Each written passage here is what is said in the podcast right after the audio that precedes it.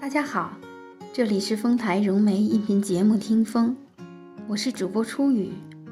今天要为大家分享的文章是《最美的对视》。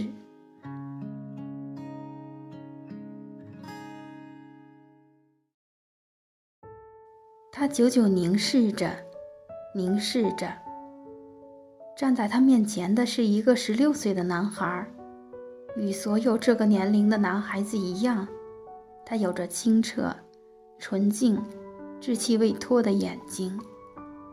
他也深情地凝视着他，凝视着他，然后向他深深鞠了一躬。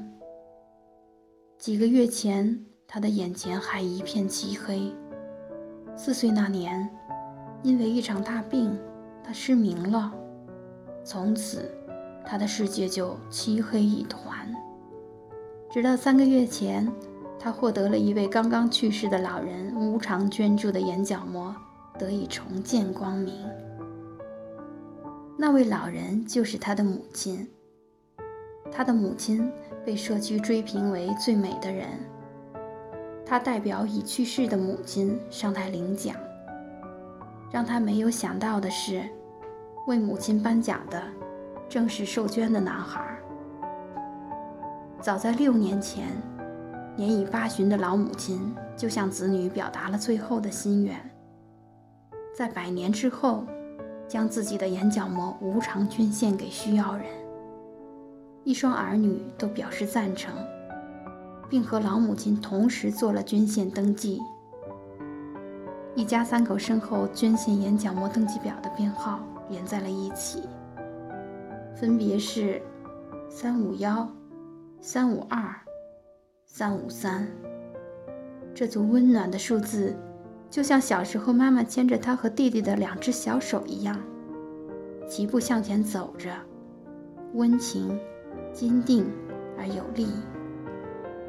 随着年龄增长，老母亲的身体每况愈下，尤其是眼睛，因为白内障而使视力严重下降。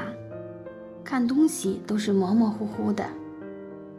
他说服母亲去医院做白内障手术，说这是个小手术，可能恢复不少的视力。可是，老母亲到了医院，却又死活不肯做手术了。老人说，自己身上的器官都老化了，没啥用了，只有这个眼角膜还行，将来还能够捐给别人。万一做了手术，损坏了眼角膜，那可怎么办？而且自己也活不了几年了。看不看得清楚也没什么关系，但保住了眼角膜，就可以让别人一辈子都看得见。老人固执己见，在场的眼科医生完全怔住了，他们被老人的固执己见感动了。没有像对待其他固执己见的病人那样表现出不耐烦，而是耐心地给老人解释，做白内障手术不会损伤眼角膜。老人这才放心地接受了手术。老母亲又生病住院了，这一次病情凶险。自知时日不多，老母亲心里惦记着的。仍然是捐献眼角膜的事，这可是老母亲这一生最后的愿望。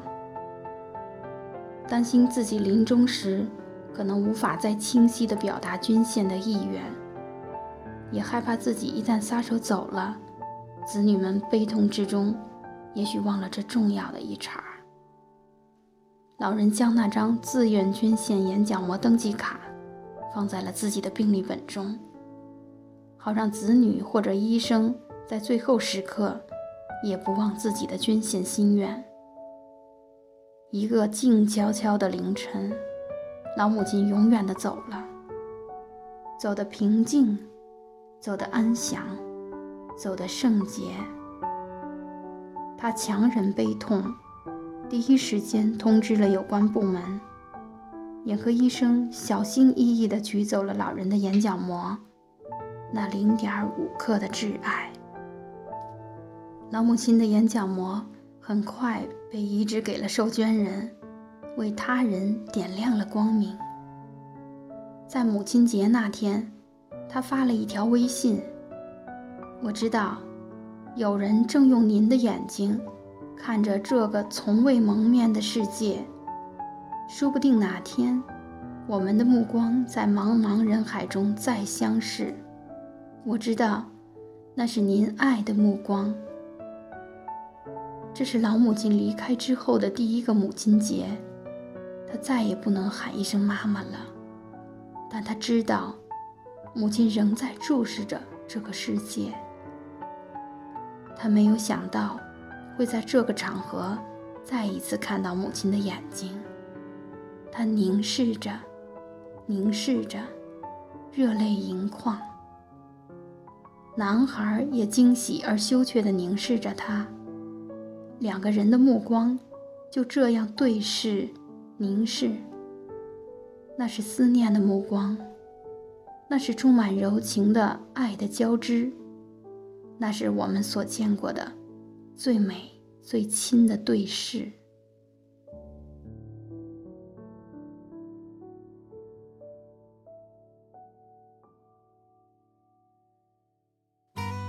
刚才您听到的是丰台融媒音频节目《听风》，我是初雨，感谢您的聆听，我们再会。